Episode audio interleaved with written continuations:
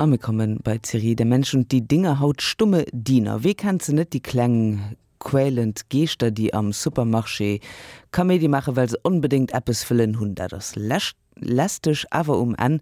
Just den Ausdruck von enger Experiz die mat der Entdeckung von de Sachen ufhängt für wat man Sache willen hun erwart die Sache mat denen man als im Gin wer Eis aussuen dazu lo Angelika Tomei Jede Wohnung ist ein mal mehr mal weniger gewolltes Selbstporträt ihres Besitzers, schreibt Daniel Miller.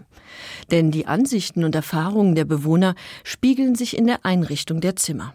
Die meisten Gegenstände, so Miller, befinden sich nicht zufällig hier, sondern weil sie in irgendeiner Beziehung zum Bewohner des Haushalts stehen. Der britische Anthropologe Daniel Miller erforscht seit Jahrzehnten die Rolle, die alltägliche Objekte für unser Verhältnis zu uns selbst und unsere Beziehung zu anderen Menschen spielen. Im Rahmen einer Feldstudie hat Miller 100 Haushalte in einer Londoner Straße besucht, sich darin umgesehen und ihre Bewohner interviewt. Einige der Porträts, die in diesem Kontext entstanden, publizierte er 2008 unter dem Titel Der Trost der Dinge. Bei seiner Untersuchung stieß Miller zum einen auf eine erstaunliche Diversität und Kreativität in den Haushalten, andererseits erfuhr er von den scheinbar stummen Dingen und Gegenständen mehr über das Wesen menschlicher Beziehungen als von den unmittelbar Beteiligten. Können Dinge sprechen? Streng genommen können Dinge nur sprechen, wenn man sie in Beziehung setzt zu den Menschen, die sie besitzen und mit ihnen umgehen. Ein alter, zerbeulter Trenchcoat erzählt an einer jungen, gepflegten Frau von ihrer Vorliebe für Vintage, an einem alten, heruntergekommenen Mann von Nachlässigkeit oder Armut. Ohne Kontext bleibt er stumm. Die Dinge, mit denen wir uns nach außen präsentieren, wie Kleidung, Auto oder Laptop, lassen gewisse Rückschlüsse über uns zu. Erst die Gesamtheit der Dinge, mit denen wir uns umgeben, gibt Aufschluss über unsere Persönlichkeit. Nirgendwo umgeben wir uns mit so vielen Dingen wie in unserer Wohnung. Sie zeigt, wer und was wir sind und was uns wichtig ist. Wie entsteht so ein Selbstporträt? Nehmen wir zum Beispiel einen Studenten, der zu Hause auszieht und sich in einer fremden Stadt niederlässt. Er schafft sich Dinge an, die Alltagsfunktionen erfüllen, wie ein Bett, eine Zahnbürste oder einen Reiskocher. Und er nimmt persönliche Dinge mit wie Kleidung, Bücher und Musik, die für eine vertraute Atmosphäre sorgen. Er wird seine vier Wände vom Duschvorhang bis zum Sofa nach seinem eigenen Gusto gestalten. Er macht sie zu seiner Wohnung, indem er sie mit Hilfe von Dingen in Besitz nimmt. Seine Wohnung ist mit Dingen angefüllt, die er im Griff hat. Er weiß, wie man mit diesen Dingen umgeht, wie sie funktionieren und kann als Besitzer mit ihnen machen, was er will.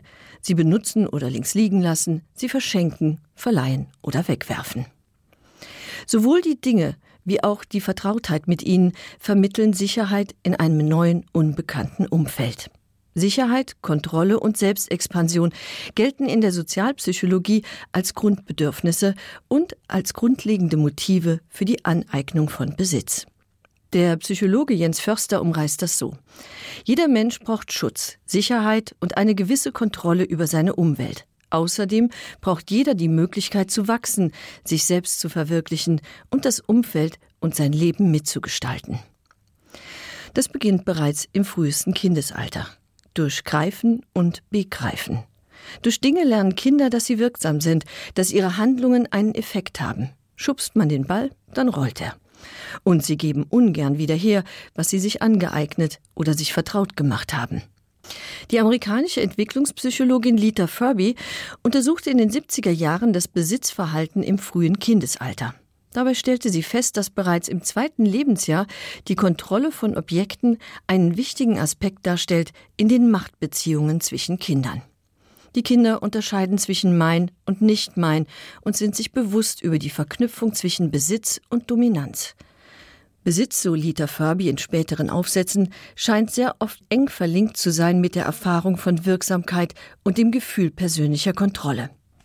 Furby beobachtete eine enge Verknüpfung zwischen Besitztümern und dem Ich-Erleben. Sowohl was die Bedeutung wie auch die Motivation angeht, steht Besitz laut Furby häufig in Relation zu dem eigenen Ich. In Anbetracht dieser engen Verknüpfungen ist es nicht weiter verwunderlich, dass Haben wollen bereits bei Kindern sehr ausgeprägt ist und sie ihrem Willen lautstark Ausdruck verleihen. Die Besitzgier ist ein starkes Motiv, wenn es darum geht, sich Dinge anzueignen. Der unstillbare Hunger nach Dingen befällt bekanntlich nicht nur Kinder, auch Erwachsene verfallen dem Haben wollen und häufen materielle Besitztümer an, als Wertspeicher für schlechte Zeiten oder nach dem Motto, was man hat, das hat man. Das, was man hat, vergleicht man gern mit dem, was andere haben, versucht mitzuhalten oder die anderen auszustechen. In der materialistischen Gesellschaft, in der die soziale Anerkennung durch den Besitz von Dingen angestrebt wird, spielt der Wettbewerb eine zentrale Rolle.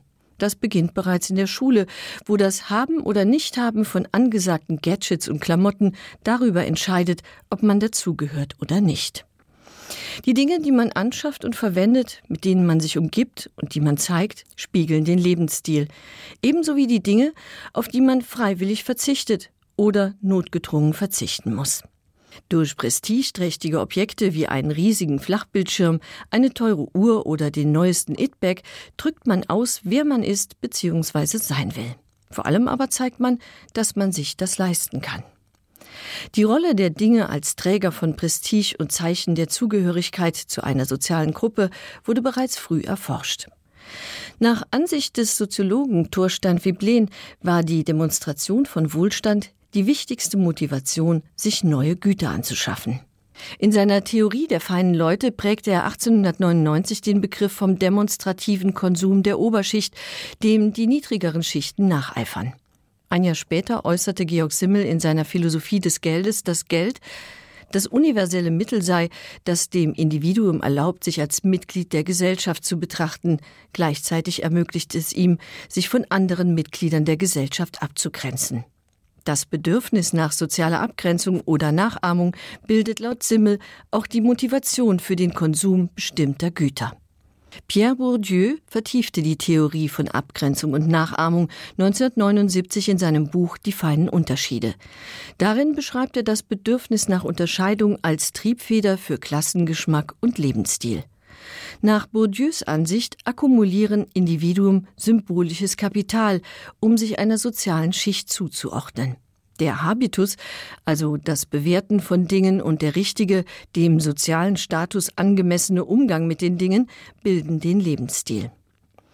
Der Lebensstil gilt in der Soziologie als Schlüssel zum Verständnis des subjektiven Verhältnisses der Menschen zu den Dingen. Das soziale Umfeld und die Zugehörigkeit zu einer gesellschaftlichen Gruppe, einem Milieu, das einen gemeinsamen Lebensstil teilt, bestimmen dieses Verhältnis. Da ein Individuum im Laufe seines Lebens verschiedenen Milieus angehören kann, verändert sich mit jeder Neupositionierung auch sein Verhältnis zu bestimmten Dingen. Manche werden überflüssig, andere begehrenswert.